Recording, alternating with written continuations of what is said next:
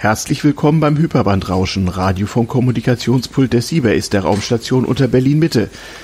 Heute remote aus dem Homeoffice, äh, selbst der Ajuvo als Redakteur und ich habe einen Gast, nämlich Penta. Hallo Penta. Hallo, guten Tag, Ajuvo. Penta war schon mal zu Gast, nämlich äh, in der Folge, die da hieß Penta Game. Er ist nämlich der Erfinder dieses Games, aber darum soll es heute gar nicht gehen. Aber man kann alle Hyperbandrauschen-Folgen, die nicht irgendwie von Urheberrechtsrecht, urheberrechtlich verseuchter Musik äh, betroffen sind, auch nachhören, zeitsouverän äh, souverän unter hybre.de, hybr.de.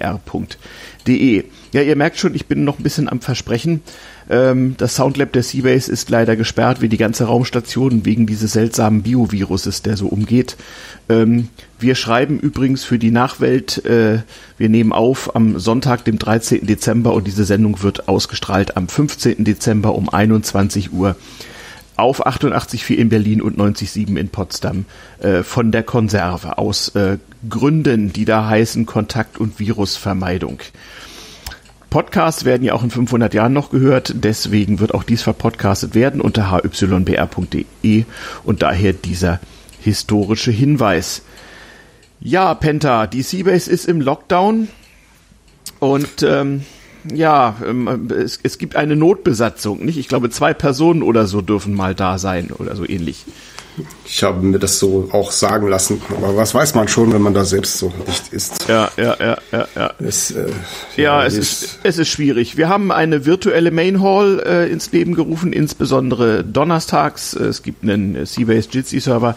Äh, mehr Informationen unter c-base.org oder bei allen euch bekannten Membern. Ja, an Bord wird nicht nur normalerweise programmiert und gewerkelt und äh, Kunst und Wahnsinn zu Chaos verwandelt und äh, Zeitlöcher erzeugt und äh, Mate getrunken, sondern ähm, es wird auch gedacht und philosophiert und äh, da wollen wir heute mal einfach eine Sendung draus machen.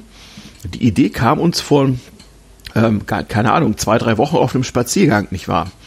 Ähm, man darf sich ja heutzutage nur noch draußen treffen, also äh, haben wir das getan.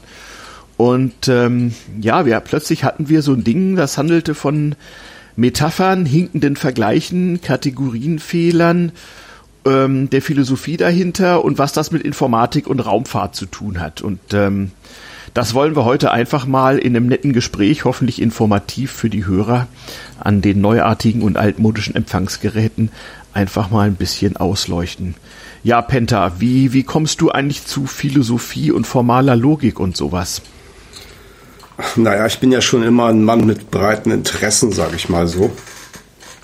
Also die mich kennen, die wissen, dass ich von der Ausbildung her erstmal eigentlich äh, ja von zu Hause aus quasi Ökonom bin, aber habe auch schon im Studium mich stark mit äh, Philosophie und solchen Sachen beschäftigt. Das ist schon immer ein Steckenpferd.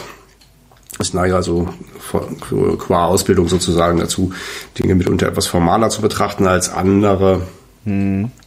Ähm, ich habe aber auch äh, ziemlich stark, also ziemlich für einige Semester Germanistik eben auch äh, studiert, also neuere deutsche Literatur. Da mhm. fährt man dann halt einiges auch über Literatur, Theorie, Semantik, Semiologie und, und dergleichen mehr. Mhm. Und ähm, ja, dann, dann da kam eben neulich mal dieses Thema Metapher irgendwie auf. Das hat ein bisschen was mit dem zu tun, was du vorhin erwähnt hast. Ähm, natürlich mhm. die, also auch mit der virtuellen Virtualisierung insgesamt, sag ich mal, von auch der Seabase, die ja ein Raum ist, wie du schon gesagt hast, den wir gern für mhm. alle möglichen kreativen Dinge nutzen, aber mhm. sicherlich auch einen großen Mehrwert darin besitzt, dass es ein Ort ist, in dem man immer wieder gute Gespräche führt. Mhm. Das ist sicherlich auch einer der Gründe, warum auch du dort gerne hingehst und ich auch und viele andere eigentlich auch. Und äh, mhm. ja, gute Gespräche kommen zustande und gute Gespräche sind, laufen immer mal so, mal so. Wir wissen das, es gibt die äh, verschiedenen Künste der Konversation. Ähm, mhm. Das beim Thema bleiben, das Thema bewusst wechseln, beides zu können, ist nicht immer leicht, natürlich. Ja, und dann gibt es eben äh, auch natürlich Sachen, wo Gespräche und äh, äh, Konversationen auch mal quasi auf die schiefe Bahn kommen können, weil, oder sagen wir mal so, so da kommt es eben zu diesem Gehinke. Und das fiel mir nämlich irgendwie auf, insbesondere jetzt in dem virtuellen Raum. Es gibt natürlich heute, wo die CBS eben physisch geschlossen ist, äh, natürlich eine ganz neue Bedeutung. In den pandemischen Zeiten sind wir ja stark auf andere Medien angewiesen, also mhm. auf äh, Chatprogramme oder eben diesen Jitsi-Server. Und mhm. gerade Chat Chatprogramme und E-Mail-Listen und solche Sachen, mhm. ich glaube, wir haben alle eine ähnliche Erfahrung, dass das irgendwie nicht so einfach ist und vor allem immer wieder irgendwie entgleist. Ja. Also, dass man halt mhm. Gespräche führt über irgendwas und typischerweise kommt dann irgendwie immer wieder so ein unangenehmes Thema auf. Wir können uns schon fast denken, welches gerade in den letzten Monaten immer wieder auftaucht. Mhm. Äh, und, mhm. und dann kommt es so plötzlich zu solchen emotionalisierten Szenen, wo, wo halt äh, wirklich Leute übereinander herfallen quasi. Mhm. Und ähm, das häufig auch noch eskaliert. Und ja, woran ja. liegt das? Ja, das war eigentlich so ein bisschen die Frage. Und da ist mir nämlich also dieser Gedanke eben gekommen mit dem hinkenden Vergleich und der Metaphern, weil ich einfach gesagt habe, Leute, ähm, ihr, wenn ihr Metaphern benutzt, also Metaphern, mit, dann, dann geht das meistens schief. Also versucht doch vielleicht mhm. einfach da vorsichtiger mit zu sein. Und dann kam halt irgendwie auch mal eine Rückfrage von auch einem Menschen, mit dem ich da auch aneinander geraten bin, allerdings und nicht nur ich, über mhm. bestimmte Themen, der dann auch sagte, ja, was stört, was ist falsch an der Metapher, außer dass sie dich triggert? Also das war eben eine von diesen unsäglichen Metaphern, sage ich mal. Mhm, mh. Und das fand ich dann tatsächlich ganz interessant, weil mich sowas natürlich, äh, das triggert mich dann auch wieder. Also es mhm. gab, die, konkret gab es äh, jemanden, der ist zum Beispiel aus so einem bestimmten Chat irgendwo rausgeflogen, weil er so ein mhm. Bild gepostet hat. Da waren irgendwie äh, Maskenträger und einer ohne Maske und dann ein anderes Bild, wo alle den Hitlergruß zeigen, nur einer nicht.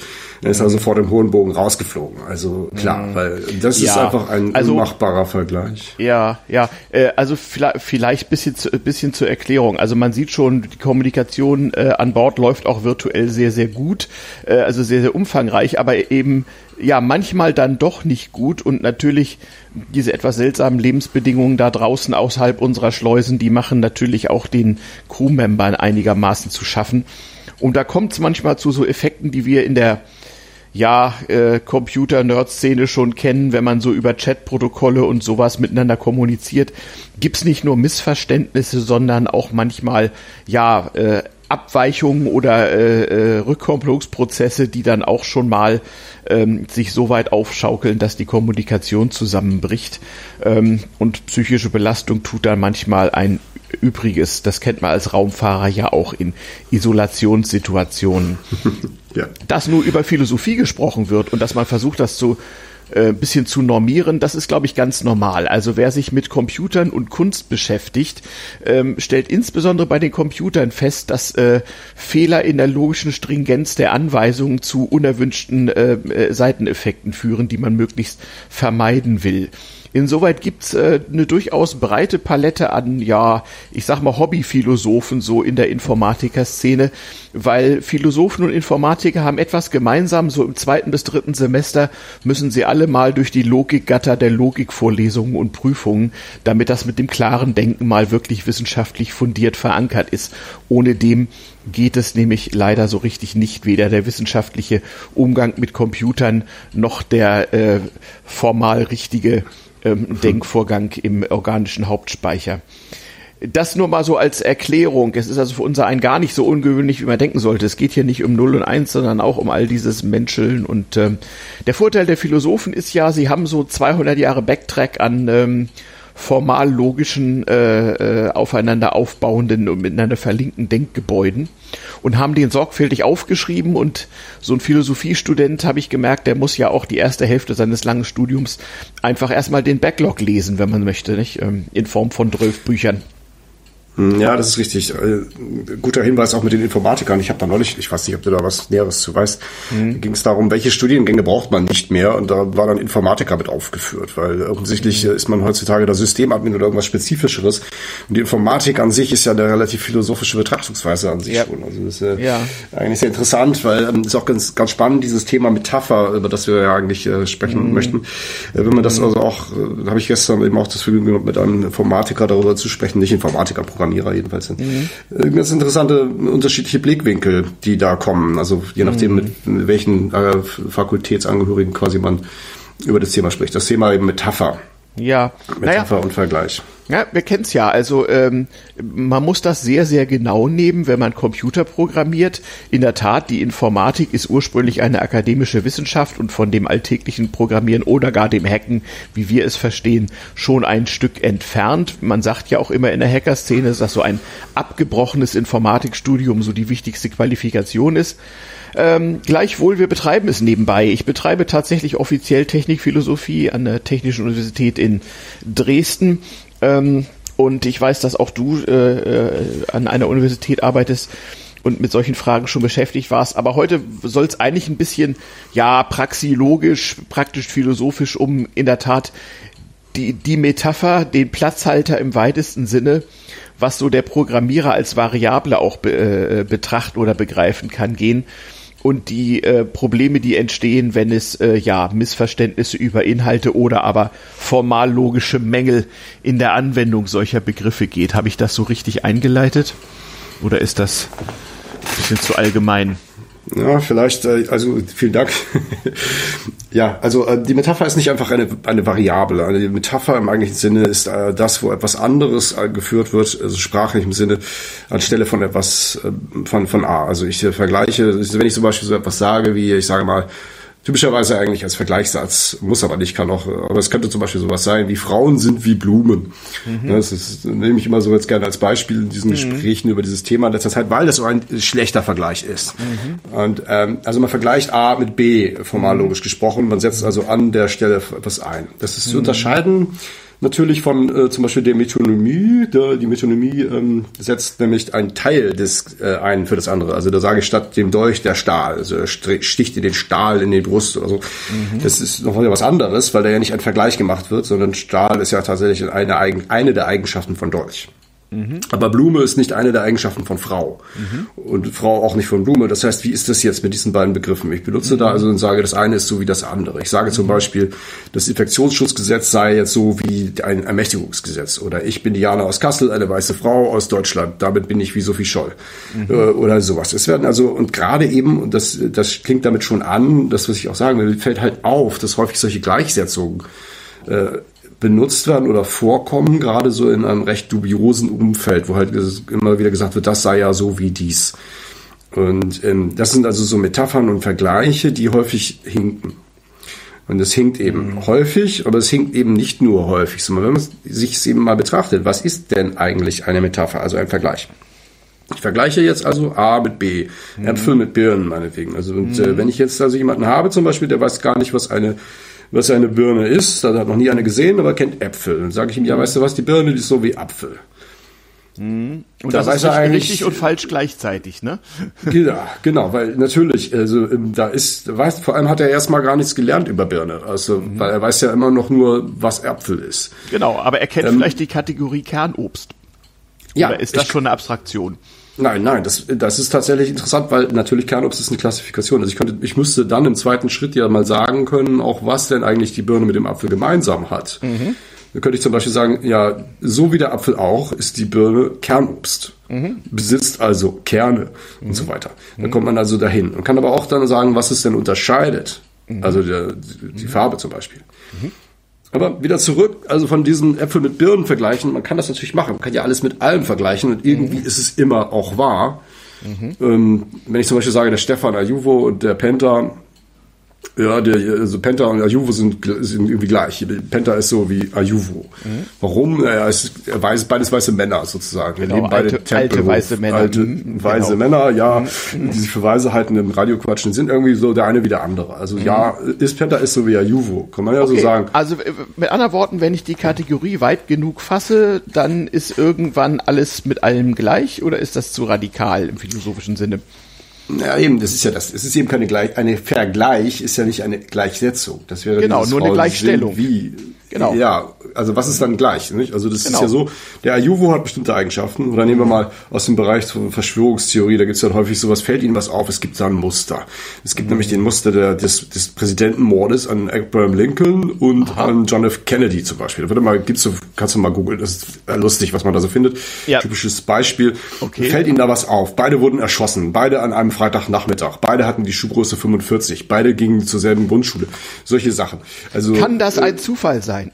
kann das, genau, dieses kann das ein Zufall sein. Und das ist mhm. natürlich so, das ist ein quasi klassisches Beispiel, also fast schon mhm. klassisches Beispiel, diese Präsidentengeschichte, mhm. weil ähm, natürlich hat Abraham Lincoln eine Menge von Eigenschaften, die auf ihn zutreffen die wahr sind. Also ähm, Größe, vielleicht, was weiß ich, äh, Geburtsort, mhm. englischsprachig, äh, sonstige Sachen. Äh, mhm.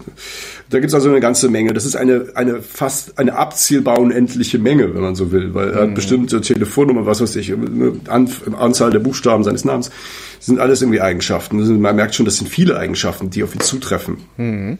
Das sind sehr viele möglicherweise unendlich, das ist eine gute Frage, philosophisch auch. Mhm. Und das gleiche gilt natürlich auch für John F. Kennedy. Und mhm. wenn das also beides so unheimlich viele Sachen sind, die auf sie zutreffen, dann gibt es natürlich eine ganze Menge von denen, die sind auch irgendwie gleich. Okay. Also, also ist ja irgendwie ja. Stefan so wie, wie, wie Penta, wie ich sagte. Ja. Also wir können uns jetzt ein paar Dinge aussuchen. Ja. Aber was eben notwendig auch immer der ah. Fall ist, um das kurz zu, zu Ende zu führen, ist, es gibt ja eben auch die Dinge, die nicht gleich sind. Mhm. Und wenn jetzt zwei Dinge nicht identisch sind, mhm. also sowas wie ähm, äh, Ayuvo ist ein Mensch, so, mhm. da, na, klar, das ist sozusagen quasi ein, eine Unterkategorie. Mhm. Aber wenn wir nicht identisch sind, wenn Ayuvo nicht Jan ist, also Penta nicht Penta ist, dann ist da eine ganze ebenfalls unendliche Menge von Dingen, die eben anders sind. Mhm. Der Gefahr ist jetzt allerdings, dass ich, wenn ich, wenn wer mich nicht kennt und dich kennt und dem sagst du, der Penta ist so wie Ayuvu, mhm. dann wird er deine alle deine Eigenschaften auf mich im mhm. unbewusst oder auch nicht übertragen genau. und erstmal vermuten, dass ich genauso freundlich bin wie du ähm, mhm. und so weiter und so fort, was vielleicht alles gar nicht stimmt. Mhm.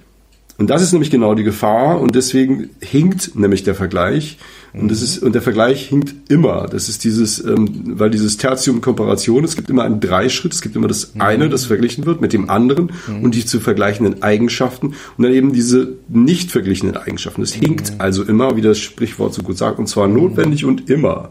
Ja. Und deswegen, also also nicht, nicht wie, wie sagt man so schön, nicht alles, was hinkt, ist ein Vergleich, aber jeder Vergleich hinkt ein wenig. Die Frage ist nur, wie stark.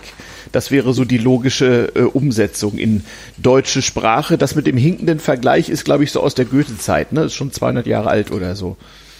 Das ist tatsächlich ein, ein, dass der Vergleich hinkt, das geht schon auf die Antike zurück. Also oh, es gibt noch tatsächlich älter. bei Plato okay. schon. Äh, es ist eigentlich ganz erstaunlich, wenn man sich mhm. mit dieser Vergleicherei sozusagen auch mit der Metapher mhm. beschäftigt. Da sieht man. Okay. Also mich hat es eigentlich mal gewundert, als ich da angefangen habe, jetzt reinzuschauen. Stimmt. Hinken ist ja auch eine Metapher. Mensch. Ja. Ja, das ist richtig. Ja, das ist in diesem Fall tatsächlich eine gute Metapher. Das ist mhm. natürlich die Frage, was ist eine gute Metapher? Man kann natürlich mhm. auch sagen, vielleicht ist das Hinken hier gar nicht mal so richtig.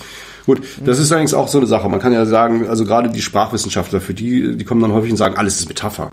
Mhm. Weil alles äh, Symbol ist, das auf etwas anderes verweist. Ja gut, das, das, kann man äh, immer, das kann, können auch die Psychologen, nicht? Die Konstruktivisten sagen, alles ist Einbildung, alles ist Konstruktion, ja. ja wenn, wenn man es nur radikal macht, nicht? Dann ist allerdings wenig gewonnen, weil das ist genauso wie Kategorie unendlich, dann ist alles allem gleich. Damit ist uns auch nicht geholfen.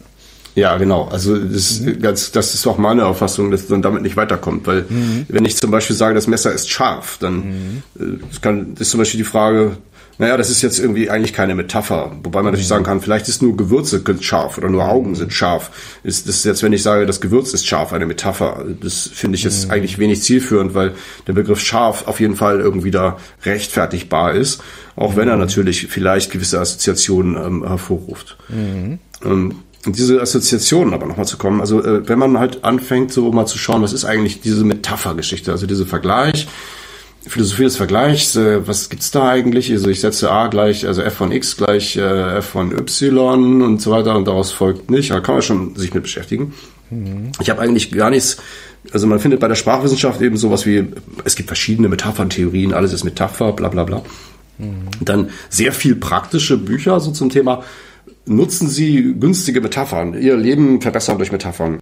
Mhm. Und vor allem aber eins, dass seit Aristoteles mhm. die Metapher der die wichtigste rhetorische Figur sei. Also äh, die Metapher mhm. gehört in, das Reich der, in, äh, in den Bereich der Rhetorik. Mhm. Es ist also immer gut zu sagen, wir sind jetzt im Krieg gegen Drogen weil mhm. in dem Krieg dann mitzuziehen ist eine patriotische Pflicht. Das ist was ganz anderes, wenn man sagt, wir machen eine Kampagne gegen Drogen oder mhm. sowas. Weil es wird einfach eine Metapher gewählt, die äh, allein Kraft der Metapher Dinge mhm. auslöst und emotionalisiert. Mhm. Und deswegen meine, meine Rede eben, dass man solche Metaphern nicht nur im Sinne einer Metaphernkritik gründlich hinterfragt, sondern dass man mhm. tatsächlich in einer redlichen Praxis des Miteinandersprechens mhm. sie nach Kräften vermeiden sollte. Und ich sage jetzt mal metaphorisch, meidet die Metapher wie die Pest. Was, ja, dann, was ja dann auch schon wieder so eine Aussage ist, an der man ja, auf diverse Art rum äh, ähm, äh, philosophieren kann. Ja, tun wir auch gerade. Interessant. Ähm, also wie gesagt, beim Programmieren führen ja solche äh, ja, Kategorien oder variablen Felder regelmäßig zu traurigen ähm, Programmabbrüchen ähm, oder schlimmstenfalls der Überhitzung des zentralen Prozessors oder ähnlicher unangenehmer Dinge oder meinetwegen auch dem Ende des Ausgabemediums. Ähm, ja, und bei uns Menschen führt's ja im besten Fall zum Kom äh, Kommunikationsabbruch und im schlimmsten Fall zu Mord und Totschlag, oder wie ist das? Ja, also es führt so eben zunächst einmal zu einer Emotionalisierung und auch zu einer Ablenkung. Also der Ver ist nicht mhm. nur so, dass der Vergleich im Grunde genommen nur etwas Drittes hinzufügt, sondern er mhm. weist, er lenkt ja auch ab. Denn spreche ich jetzt beispielsweise und War und Terror, dann rede ich ja gleich schon über War und also mhm. über den Krieg und wie man ihn führt. Und ich rede ja gar nicht über den Terror und wie man ihn bekämpfen müsste oder sollte mhm. oder könnte, sondern ich, ich verlagere ja damit die Aufmerksamkeit. Mhm. Das ist diese Red Herring-Geschichte. Nicht? Mhm. Und das ist ja irgendwie ähm, auch, wenn man sieht, äh, Metapherkritik, warum sollte man keine Metapher nutzen? Google Scholar mal angegeben, findet man äh, tatsächlich aus der Informatik dann auch wieder Begriffe, die wenn man sagen, das sollte man auch, die sagen eigentlich genau das Gleiche. Vermeiden Sie Metaphern, sagen Sie nicht so etwas wie, dies ist das Herz des Programms weil was ist das Herz? Das heißt dann auf der emotionalen Ebene, das kann man auf keinen Fall loswerden. Das muss weiter schlagen. Das ist ganz wichtig. Oder das ist das Fundament, also eine Metapher aus der Architektur. Es gibt allerdings in der, in der Softwarearchitektur kein Oben und Unten. Also beim, in der Architektur ist klar, das Fundament, wenn das steht, kann ich schwierig nicht, ne, weil das andere lastet ja da drauf. Mhm. Ähm, aber jetzt als äh, ist natürlich bei anderen Dingen, wo etwas als Fundament bezeichnet wird, häufig ist das ja gar kein Fundament. Da müsste man schon mal sagen, warum das das tragende Element ist. Mhm. Ähm, ist es nämlich häufig gar nicht. Und häufig ist es tatsächlich so, wie beim Schiff des Theseus, man kann den Mast austauschen, dann den Rumpf austauschen und so weiter und tauscht mhm. alles aus und hat immer noch dasselbe Schiff des Theseus. Mhm. Es gibt gar keine, gar kein Fundament in dem Sinne. Also Vorsicht mit Metaphern. Und das ist äh, gerade bei der Beschreibung von Softwarevorgängen auch sehr wichtig, dass man eben sagt, äh, oder es ist ein Problem, sage ich mal, bei Fachleute, egal welcher Profession, möchten ja ihre Erkenntnisse näher bringen. Und äh, weil man eben sagt, ja, ich äh, sage, ja, da gibt's dieses Dings da, das nennt sich vielleicht Photon, also ist, ich könnte das jetzt ein Partikel nennen oder eine Welle. Beides sind Metaphern, weil im Grunde genommen das Ding, was da ist, ist weder das eine noch das andere, weil es hat Eigenschaften von beidem. Wir haben ja. da kein Wort für. Wir benutzen Metaphern, aber diese Metaphern führen eigentlich immer dazu, dass Leute das falsch verstehen. Mhm. Weil es ist ja so wie mit den Äpfeln und den Birnen. Wer die Birne nicht kennt, dem sagt es nichts, wenn man sagt, Birne ist so wie Apfel. Mhm. Es ist also gefährlich, Metaphern auch zu wählen. Mhm. Ich nenne mal ein anderes Beispiel aus meiner beruflichen Praxis. Mhm. Da wurde nämlich gesagt, wir brauchen für die Energiewende eine gute Metapher. Also die Energiewende ist ein tolles Ding, ist wichtig und es fehlt so ein bisschen die Plastizität, weil da sind ganz viele Ingenieure, die Lösungen bauen. Mhm. Ähm, wo sind die Bilder? Und, äh, und der, der, Wirtschaftsminister hat das dann verglichen mit der Mondlandung.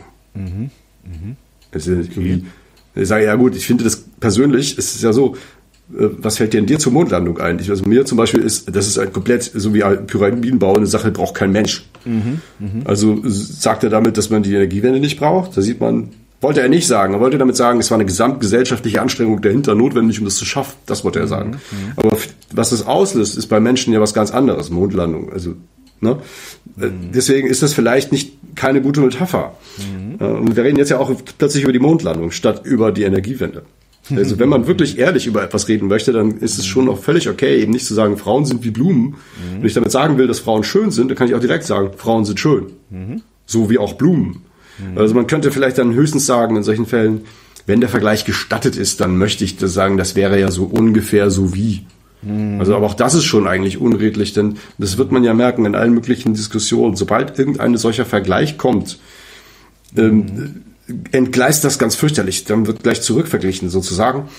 Äpfel mit Birnen. Und dieses, mhm. diese ganze Gleichmacherei, das ist auch ein typisches, typisches Bild, äh, typisches Phänomen so von ja, gewissen Denkströmung, sage ich mal. Also das ist dieses, äh, dieses Cum hoc ergo propter hoc, es wird nicht nach Ursachen geforscht, sondern es wird irgendwie mhm. verglichen.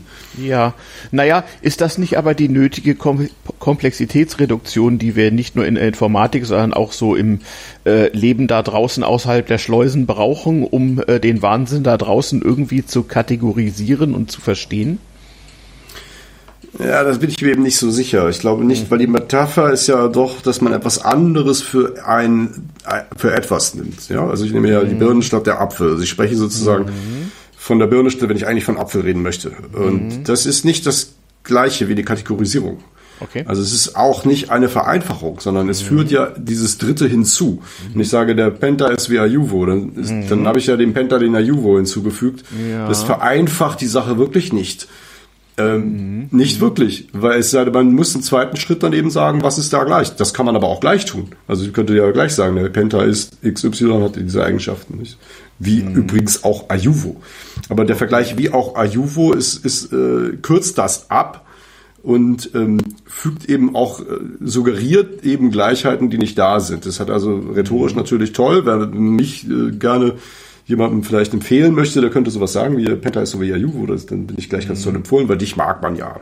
Mhm, mh, mh. Ähm, genau, also es ist was vereinfacht, aber eigentlich unzulässig, unzu, ähm, unzulässigerweise, weil vielleicht bin ich ja gar nicht so nett. Ne? Mhm. Oder wenn ich das wäre, dann könnte man das ja gleich sagen. Das ist schon mal die Gefahr einer Mogelpackung in, in so einem Vergleich. Mhm. Also ich bin eigentlich schon, es wäre interessant zu sagen, auch in der Literatur, es gibt natürlich mhm. So, ja, und es war, als hätte der Himmel die Erde süß geküsst, sozusagen. Mhm. Äh, da ist natürlich, es gibt schöne Vergleiche und so, mhm. die manchmal auch ganz nett sind, aber ähm, äh, in, häufig gibt es eigentlich auch so in der sachlichen Literatur, gerade so die Kahlschlagliteratur, die dann gesagt haben, wir brauchen diese schnörkeligen Vergleiche nicht, die nichts bringen. Also es ist eben nicht mhm. so wie und das ist so wie und das ist so wie. Mhm. Es, ist, es ist nicht so wie eigentlich. Oder was ist da wie? Was sagt man denn, wenn man das sagt? Das ist eigentlich äh, eben Rhetorik und ähm, ja. eigentlich äh, un unerlaubte Rhetorik. Man könnte also quasi mhm. parallel zur bildenden Kunst, die keine Ornamente mehr braucht seit Bauhaus, mhm. könnte man so sagen, wir brauchen auch keine Vergleiche, die hinken. Das ist einfach, ja. äh, es ist, ach, ein gutes Beispiel übrigens, ja, auch ein Klassiker, habe ich jetzt auch mal nachgeforscht, der mhm. Volkskörper. Ja. Ich behaupte, das Volk sei ein Körper, ja. Mhm. Und dann gibt es in diesem Körper Krankheiten und dann gibt mhm. es Parasiten und ja, so. Ja, ja, ja. Und das ist aber der Volk ist ein Volk ist kein Körper. Aber ein Körper mhm. ist eine abgeschlossene Geschichte. Das hat Arme und Beine. Nee, nee, das ist eine aufgeladene Metapher. Nicht, also das ist ja auch kein Nazi-Kram, sondern schon in der Antike hat man das benutzt, ne? Den ja. Volkskörper. Ja, das so, ist so als, also als sprechendes Bild, äh, äh, was natürlich zu allerlei äh, unerlaubten weiteren logischen Schlüssen führt, dann, wenn man diesen äh, äh, diese Manipulation begeht. Also ein, nicht ein kranker Körper muss geheilt werden und die faulen Glieder muss man abschneiden und die Parasiten muss man vergiften und was nicht alles, ja. Ja, das ist ein gutes Beispiel, dieses, also dieses äh, Lingui tertii imperii Ah, also das gerade so, ja, hm. ja gerade so der, die faschistische Rhetorik benutzt sowas. Ja. Ne? Also Asphaltieren ist von Goebbels, äh, die, die Festung Europa ist von Goebbels. Ja, ah, ja. ja das also, stimmt. Ist interessant, wie manche Sachen wiederkommen. Übrigens LTI, Lingua Terzi Imperii, äh, des äh, äh, eigentlich romanischen Sprachwissenschaftlers, äh, Opfer des Naziregimes Viktor Klemperer. Der hat ein sehr bekanntes Tagebuch geschrieben und äh, parallel auch angefangen mit diesem Buch. Das Interessante ist, er hat in der DDR weitergeschrieben. Ähm, und äh, das gefiel dem Macher nicht so, aber weil er nun mal so prominent war, ist LTI in der DDR immer erschienen oder war jedenfalls nicht verboten und war ein beliebtes Geschenk unter Dissidenten übrigens, weiß ich noch. LTI, das war immer so ein Druckerzeugnis von dem manche dachten, das hätte es ja in der DDR niemals geben dürfen. Wir schweifen ab, ähm, Kategorien und Fehler. Mir fällt dazu aus der Programmierpraxis doch aber ein, also ich bin ja so ein alter Sack, ich habe ja noch so mit Programmiersprachen angefangen, die nicht so sehr viel von alleine konnten.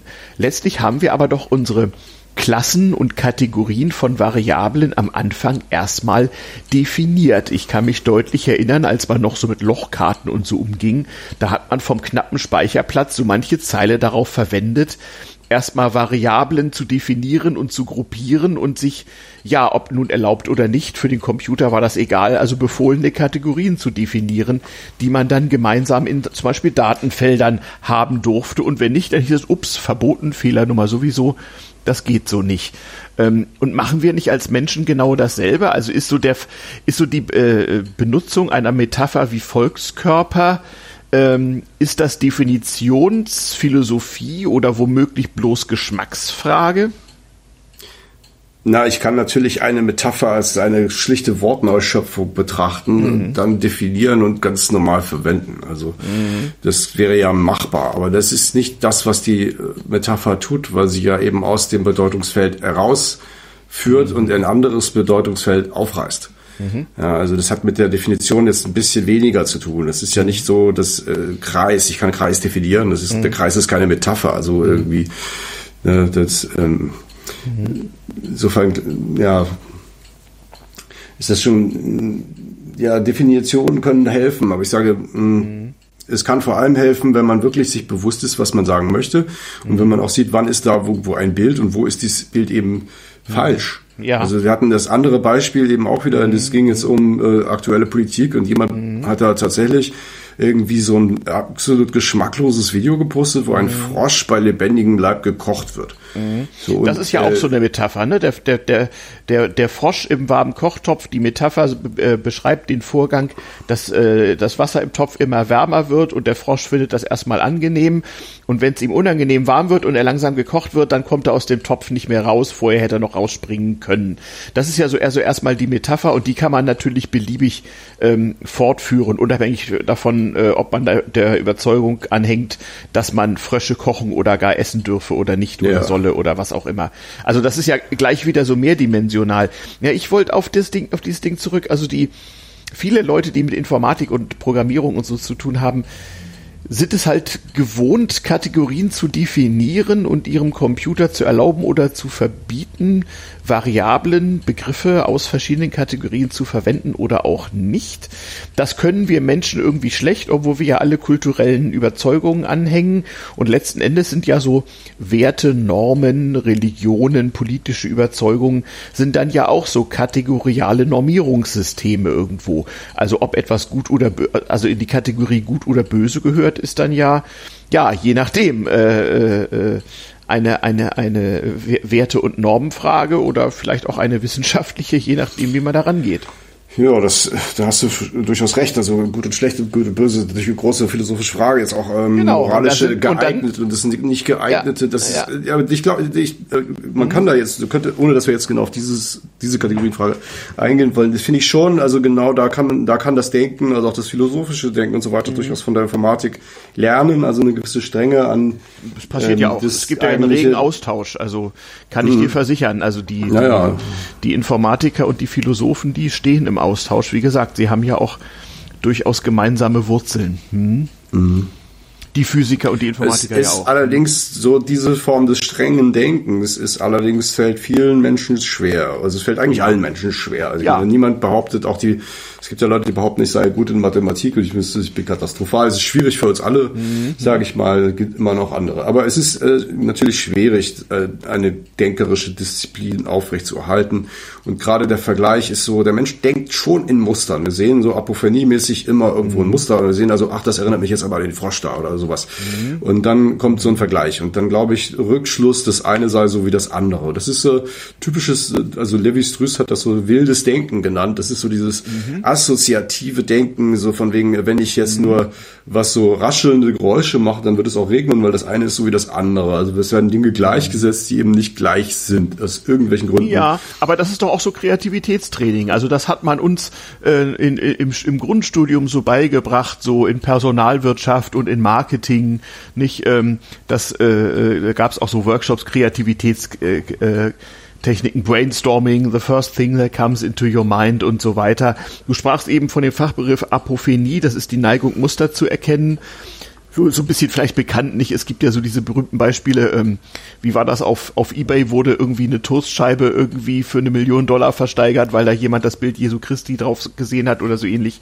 Ich vermute ja, dass so, so, so manch armer Mensch im Mittelalter hingerichtet wurde, weil jemand Muster sah oder so.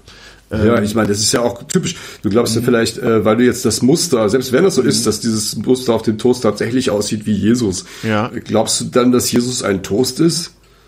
Also glaubst du, dass der Toast dich wird heilen können, sag ich mal? Ja, also, wer äh, weiß. das ist ja genau das. Das ist wieder eine Gleichsetzung von dem einen mit dem anderen. Also mhm. des, des Teils mit dem Ganzen. Ich glaube an die Reliquie, glaube ich, dass da der Heilige wäre oder sowas. Mhm. Was, was einfach nicht stimmt. Mhm. ja, also das sind gute Beispiele. Ja, man schreitet so von einem zum anderen und da muss man sich wirklich disziplinieren, dass man da nicht davon weggetragen wird.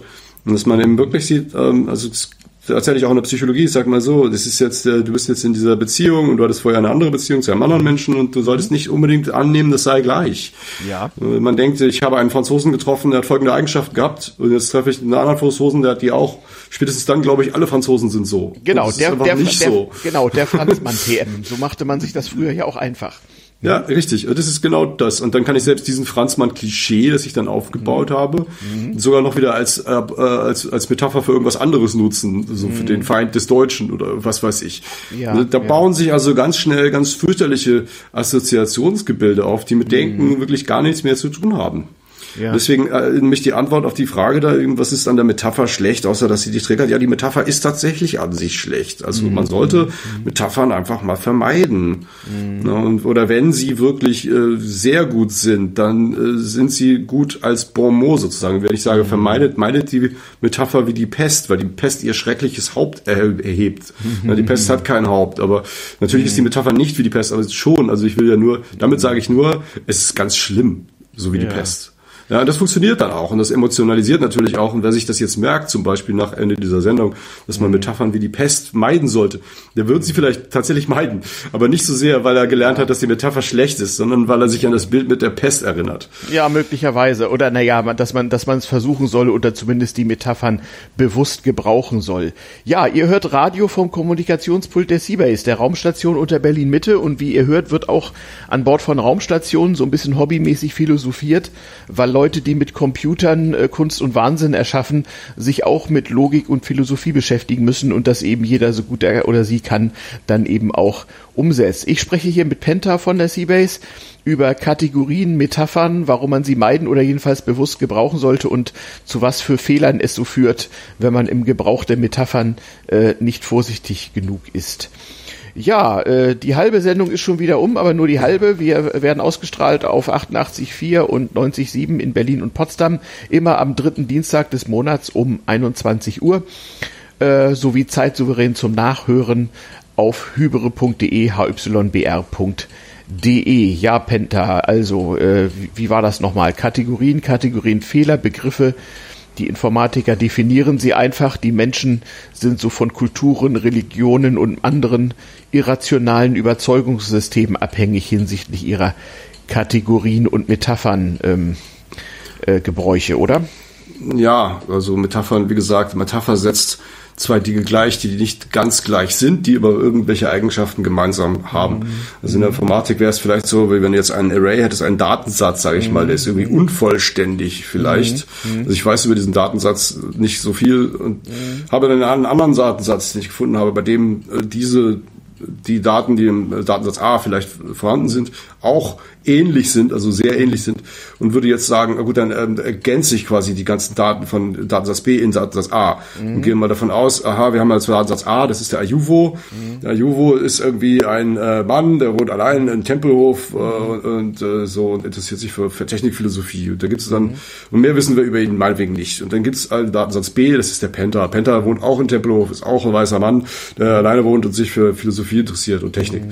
Und jetzt könnte man also äh, da ich jetzt diesen Datensatz Ayuvo leider irgendwie bespielen muss und bearbeiten muss, mhm. kann ich den ja füllen mit all dem, was ich über Penta weiß. Das heißt, du hättest dann plötzlich meine Schuhgröße mhm. äh, und meine naja, Adresse und so weiter. Ja, da sind wir ja gleich beim Dilemma des sogenannten Maschinenlernens. Also im Grunde äh, wird das ja ständig gemacht, etwa bei Messreiten. Ne? Ich habe einen Computer, der fragt äh, alle, alle Millisekunde ein paar Sensoren ab und schreibt das Ganze in einen definierten Datenarray.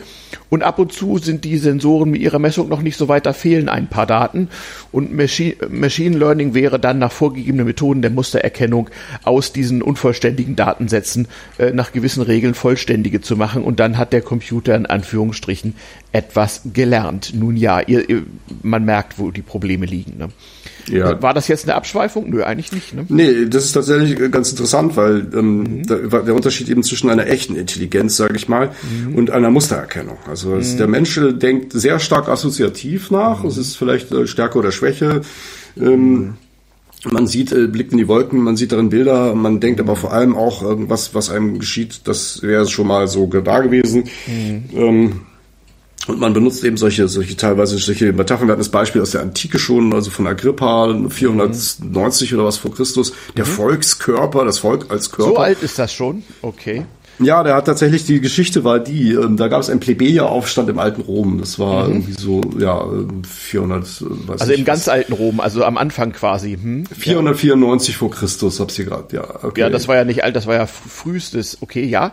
Und Ganz früh, ja, genau. Die ja. waren da vielleicht noch gar nicht über Latium hinausgekommen. Da. Genau, also genau. Jedenfalls, es war richtig frühe Geschichte. Und es gab mhm. auch damals schon mhm. ähm, Klassengesellschaft. Es mhm. gab die sieben Könige Roms. Der eine hat da irgendwie auch so Klassen eingeführt. Da gab es die Patrizier, die Plebejer, die Plebs. Ne? Mhm, genau. Die, ja. äh, deren einzige, äh, ja, die halt irgendwie sich einfach nur vermehren. Deswegen heißt es ja Proletarier. Genau, ja. Mhm, ähm, richtig. Die jedenfalls, ja, da haben wir einen Aufstand gemacht und hatten keine Lust mehr, weil sie gesagt haben, die, die Patrizier sind ja die reinen Parasiten sozusagen. Also na, die essen ja nur und die arbeiten nicht. Und da haben sie sich mhm. irgendwie zurückgezogen auf den Aventin oder sowas und irgendwie mhm. weg, weggegangen quasi, mhm. okay. wenn ich das so richtig lese. Man könnte mal bei Livius nochmal nachlesen. Mhm. Ähm, aber jedenfalls geht es dann so weiter, dass die Patrizier gesagt haben, das ist ja Mist, weil jetzt haben wir unsere Arbeiter verloren. Mhm. Wie können wir die dann bewegen, wieder Also der erste Streik der Weltgeschichte, oder wie? Ja, genau, richtig. Es mhm. war ein Streik. Also könnte man genau. so nach heutigen Worten wäre es wohl ein Streik ja, Oder Walkout oder so, ja. Und dann? Ja, dann schickten die diesen Agrippa und der mhm. hat ihnen ein ganz berühmtes Gleichnis erzählt, mhm. nämlich dieses äh, sagte das äh, das Gleichnis vom Körper. Ah, der hat gesagt, der Körper ist unvollständig. Ihr braucht das Haupt und die Glieder sozusagen. Ja? Er braucht, er sagte, da gäbe es, er hat ihnen das Gleichnis so erzählt und gesagt, ja, das war damals noch mal so, da haben sich die ganzen Glieder noch nicht so gut koordiniert mhm. und plötzlich gab es den Moment, wo dann der, der, die Arme, Beine und der Mund äh, gesagt haben, dieser Magen da unten, der ist ja ganz schlecht für uns und der, der, der konsumiert ja nur. Und deswegen hören wir jetzt auf, ihn zu füttern. Und wir führen mhm. jetzt die Hände, wollten jetzt keine Nahrung mehr zum Mund führen und äh, der Mund nichts mehr kauen und schlucken. Äh, und mhm. plötzlich ging es dem Körper ganz schlecht. Mhm. Oh. Mhm. Und dann hat also der, der Volkskörper wurde quasi krank und hungrig und so weiter, weil mhm. natürlich dieser Bauch auch die Nahrungsmittel verteilt. Ja.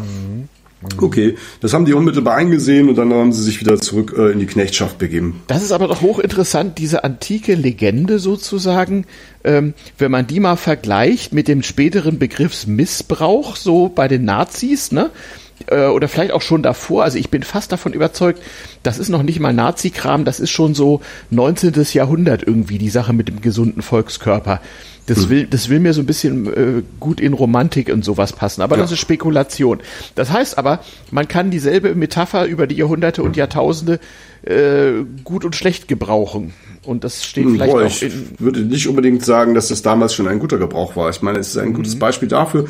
Die, die Patrizier, sind sie dann wirklich wieder Magen? Mhm. Ist der, ist denn das römische Gemeinwesen wirklich ein Körper? Wie, oder, weil zum Beispiel ein Körper ist ja auch, also ein menschlicher Körper ist ja so eine abgeschlossene Geschichte irgendwie. Und mhm. ein Volkskörper ist immer im Austausch mit seinen Nachbarvölkern, also mhm. äh, durch Heiraten, durch Handeln, ja, das ist gar nicht, eine, eine Gruppe von Menschen ist doch kein Körper. Mhm. Das müsste man schon den Begriff Körper so anders definieren. Vielleicht, ich meine, mathematisch gibt es ja auch Körper. Das ist aber was anderes. Also was ja. ist ein Körper? Also das, aber darum geht es hier ja gar nicht. Es geht ja darum, dass eben so getan wird, als sei Rom ein einzelner Körper.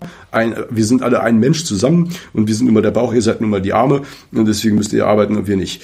Äh, die, die, die Funktion der Geschichte ist ja nicht eine wirkliche äh, Erklärung, eine Analyse des Miteinanders. Mhm, das wäre ja schön, wenn man die machen würde. Wenn jetzt, der Agrippa ist aber nicht zu den Plebejern gegangen und hat ihnen erzählt, wie die Volkswirtschaft funktioniert, mhm. in der es ja auch sowas gibt wie Leute, die, was weiß ich, äh, also Banken gibt, die Gelder weiter verteilen und so. Äh, ne? Also das, darüber spricht er ja nicht. Er sagt ja jetzt nicht, was die Funktion der Patrizier ist. Er sagt halt nur, mhm. äh, dieses Bild. So, und dieses Bild ist also von falsch. Und ähm, mhm. hat eben dann später gerade so zu faschistischen Zeiten noch grauenhafte mhm. äh, Köpfe, äh, sozusagen den, äh, mhm. das brüllende Haupt des Missbrauchs erhoben.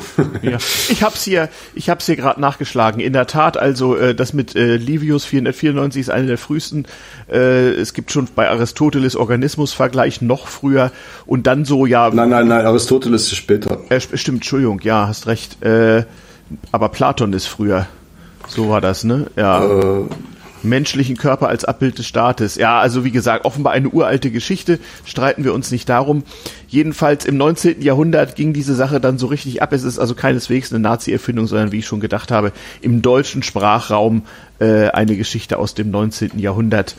Und ähm, ja, dann so je nach Bedarf äh, unterschiedlich gedeutet. Da haben wir es wieder. Ähm, ähm, ja, der Vergleich hinkt offensichtlich, weil, wie gesagt, ja, es werden zwei Dinge verglichen. Das ist mhm. ja das. Es werden zwei Dinge verglichen. Ja. Das Volk, beziehungsweise der Staat oder die Gemeinschaft, wie auch immer man das nennen möchte, mit einem Ökonomie, Körper. Mhm. mit einem Körper. Und jetzt plötzlich reden wir über Körper und nicht mhm. mehr über Staat. Also wir lenken eigentlich genau. ab.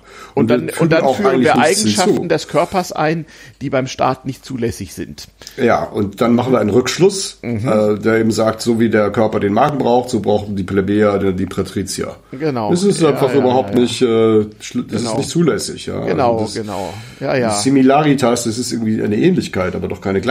Genau. Das ist, äh, deswegen ist es wäre tatsächlich mal interessant, philosophisch sich da stärker mit zu beschäftigen, was denn der Unterschied zwischen Gleichheit oh, und äh, Ähnlichkeit. Ganze, ganze, ganze mehrbändige Werke drüber, du fürchte ich. Ja, natürlich. Und gar nicht anfangen. Ja, äh, hoch, hochgradig interessant. Und das alles nur ausgelöst durch eine Diskussion auf einer Mailingliste äh, an Bord der Raumstation unter Berlin Mitte. Ihr hört nämlich äh, Radio vom Kommunikationspult der Raumstation unter Berlin im Internet unter c-base.org und äh, im äh, Real Life da draußen zu erkennen an unserer Antenne auf dem Alexanderplatz, die von sowjetischen Wissenschaftlern äh, enttarnt wurde und fälschlich dann als ähm, ja, falsche Metapher als Fernsehturm bezeichnet, nicht wahr? Ähm, der Eingang der zulässige zurzeit befindet sich in der Rungestraße am S-Bahnhof Janowitzbrücke. Allerdings ist wegen dieses Biovirus da draußen die Station zurzeit hermetisch abgeriegelt. Wie lange dieser Zustand andauert, werden wir sehen. Wir schreiben den 13. Dezember und diese Sendung wird ausgestrahlt am 15. Dezember 2020 um 21 Uhr, so wie es jeden Monat am dritten Dienstag um 21 Uhr ein Hyperbandrauschen vom Kommunikationspult der Seabase gibt. Ja, selbst äh, Ayuvo Mitredakteur hier und als Gast Penta ähm, Crewman an Bord der Seabase und äh, wir betreiben so ein bisschen Küchen- und Hobbyphilosophie und reden über Kategorien und Metaphern und andere Dinge, die hinken und äh, wozu das so in Real Life, in Diskussionen bei Kommunikation und beim Programmieren so führt, wenn es da Fehler, Missbräuche und Irrtümer gibt. Ja, paar Minuten haben wir noch. Ähm, wir haben ja tatsächlich schon eine ganze Menge Sachen zusammengebastelt und wir haben uns sogar vorbereitet. Ich versuche hier gerade mal festzustellen, welche wichtigen Dinge wir noch vergessen haben. Während, während, du das tust, möchte ich noch ganz schnell was hinzufügen. Wir hatten vorne mal dieses Bild mit dem gekochten Frosch. Mhm. Äh, und das ist einfach fake. Also es, äh, mhm. Frösche sind sehr sensible Amphibien, die lassen sich nicht lebendig kochen. Ah, okay. Also es ist auch hier, dass die Metapher ist so stark, dass sie immer wieder verwendet wird, obwohl mhm. sie tatsächlich inhaltlich auch falsch ist. Mhm, das kommt dann noch dazu. Also es wird dann immer gesagt, so diese Politik ist und dann kommt dieser Vergleich oder meistens auch kommentarlos so ein Video, mhm. was geschmacklos und fake ist. Und ne, also sieht man auch mhm. Metaphern. Die Metapher hat sozusagen Beine wie die Pharma, die läuft auf zwei Beinen weiter mhm. und ist kaum noch einzufangen. Das ist mhm. unheimlich schwer, merkt man auch, wenn man gerade wieder so ein mhm. das Geschehen ist, dass man selber sich dazu verstiegen hat, irgendwie eine, eine unangebrachte Metapher zu bringen. Wie viel man sich, wie stark man sich dafür entschuldigen muss und sagt, Entschuldigung, der Vergleich war nicht zulässig ähm, um, weil das, das Bild einmal im Kopf ist, der Mensch mhm. drin ist, das wie Volkskörper, dann ist es kaum wieder mhm. einzuholen, äh, wieder einzufangen. Mhm. Also die sind wirklich sehr, sehr stark. Ja. Deswegen also starke rhetorische Figur und sehr gefährliche Waffe und eine sehr, ja, ja. Und gerade in solchen Zeiten, wie man mit, wo man mit neuen Dingen umgeht, die man noch nicht versteht, macht man gerne Vergleiche und sagt, das ist ja so, wie wenn man sein Auto ohne Sicherheitsgurt fährt oder so. Ja und nein. Ne? Mhm. Also das ist halt mh, mm, immer, immer ein hinkender Vergleich. Das muss man zumindest als redlicher Mensch Wissen vielleicht auch seinem Gegenüber äh, zu erkennen geben, dass einem das bewusst ist. Und man sagt, wenn der Vergleich erlaubt ist, dann wäre das äh, Tragen Ja. von keiner Maske, so wie das Fahren ohne äh, Gurt. Ist Ja. nicht ganz so. Ja, Ja, weil, ja, verstehe. Also, Mhm.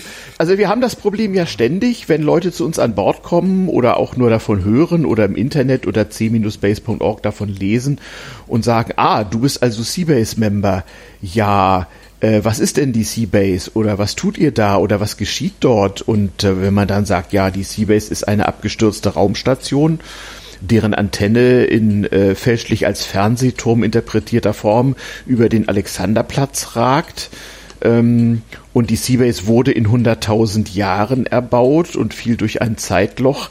Dann gucken die Leute einen ja schon ein bisschen so ähnlich an wie andere mit Recht diese Verschwörungstheoretiker, die uns erzählen, Viren gibt's nicht oder sowas.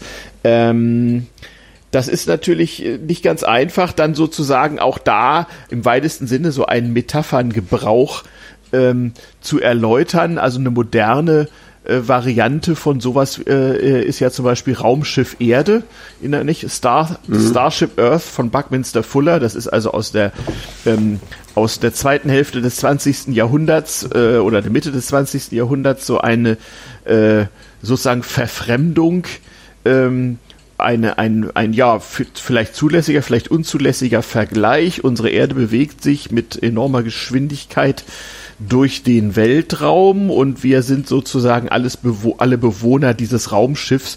So ein bisschen sehen wir uns ja auch an Bord der Seabase, nur dass nicht die die unfassbare Geschwindigkeit, sondern die unsicheren zeitlichen Verhältnisse bei uns an Bord das Besondere sind und wir einfach mal in so einer Abstraktion so tun, als sei die ganze Seabase-Geschichte äh, wahr, sobald man sich an Bord befindet. Und von diesem Zauber lassen sich Besucher ja auch immer gerne einfangen und dann die Kunst, den Wahnsinn und das Chaos genießen, was bei uns an Bord daraus so entsteht. Und wir kokettieren auch ein bisschen damit, ne, dass wir so Vergleiche machen, die ähm, eigentlich nicht zulässig wären. Also gerade wenn es so um zeitliche Abläufe geht und so. Ist so, ich- so wie diese neue Zeitform mit dem Flughafen, die es noch bis vor kurzem noch gegeben hat. So, ich werde Ja, geflogen ja, ja. worden gewesen sein. Ja, das, Äh. das Futur 3 an Bord der Seabase. Ja, oder denk an unsere Raumsonde Siri, nicht, die uns die Zukunft rekonstruiert. Da ja die Seabase in 100.000 Jahren gebaut wurde, kann man natürlich anhand von Aufzeichnungsmedien an Bord die Zukunft rekonstruieren, weil die ist ja schon gewesen.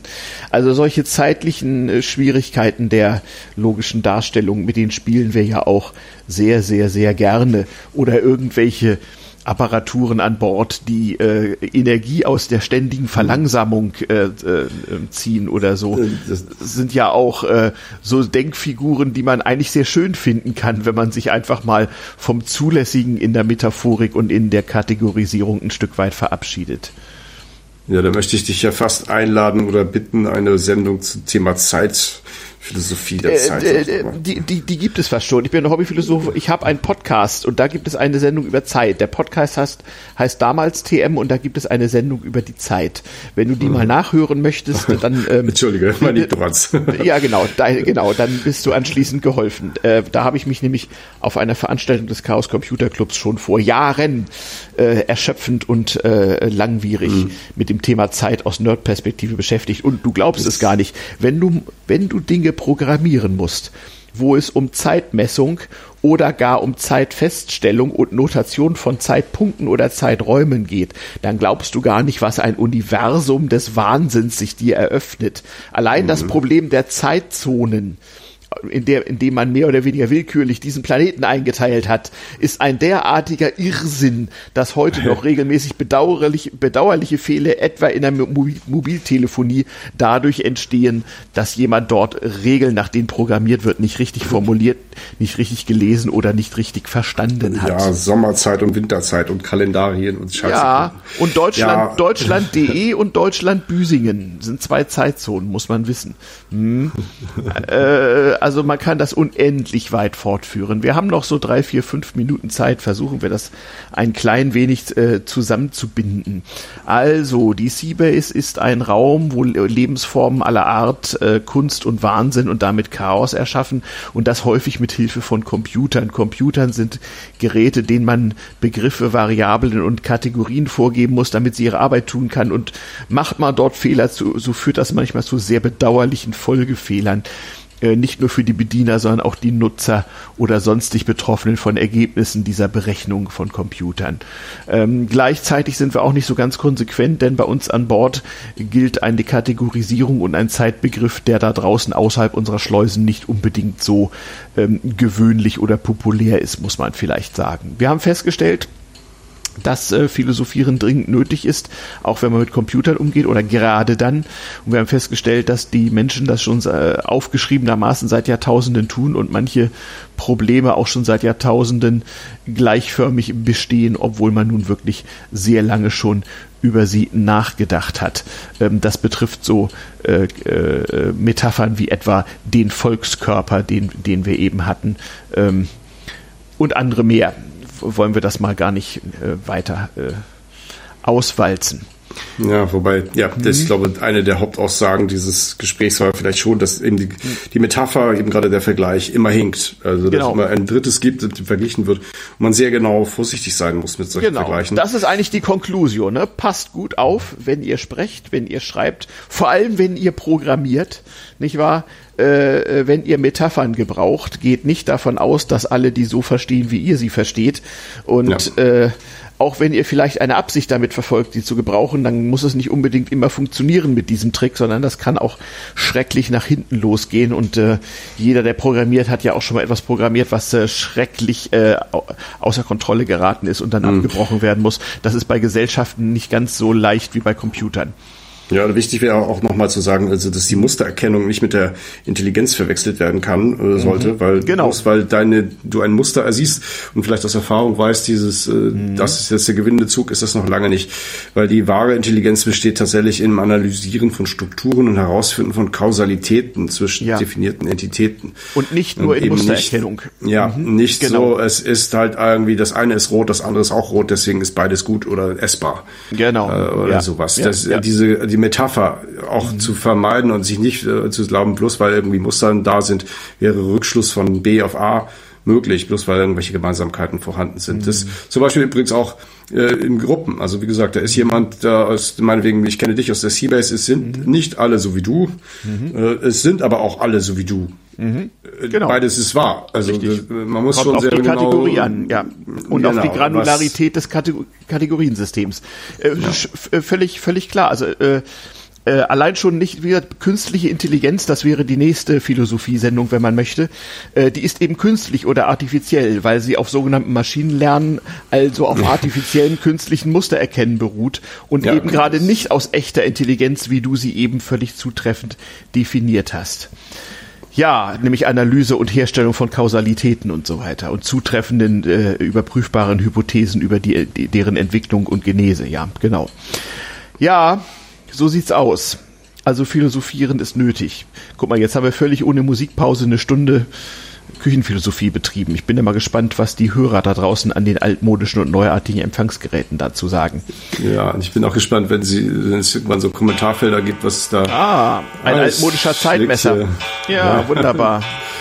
was äh, da noch für Metaphern aufgeführt werden ja. werden werden. Es gibt ja manchmal wirklich interessant, man kann auch, genau. man kann wirklich so ein Hobby entwickeln. Ich sammle Metaphern. Also mhm. ich sammle die beklopptesten Metaphern. Mhm. Gerade die heutigen Zeiten sind, äh, wenn man da in entsprechenden Foren sich umträgt, da gibt's schon echt haarsträubende Vergleiche. In der Tat, in der Tat.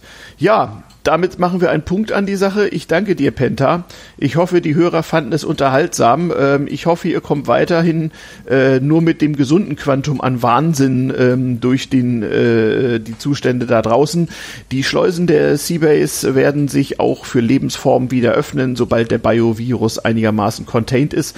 Bis dahin findet ihr uns auf c-base.org und jeden dritten Dienstag im Monat um 21 Uhr auf Berlin 88.4 oder Potsdam 90,7 mit Hyperbandrauschen, dem Radio von Kommunikationspult der Seabase der Raumstation unter Berlin Mitte. Zeitsouverän nachzuhören unter hybre.de, hy.de in diesem Internet. Danke Penta, danke Zuhörer und danke, äh, auf baldiges Wiedersehen und Wiederhören. Dann mal, drücken wir mal auf den Knopf. Wiedersehen.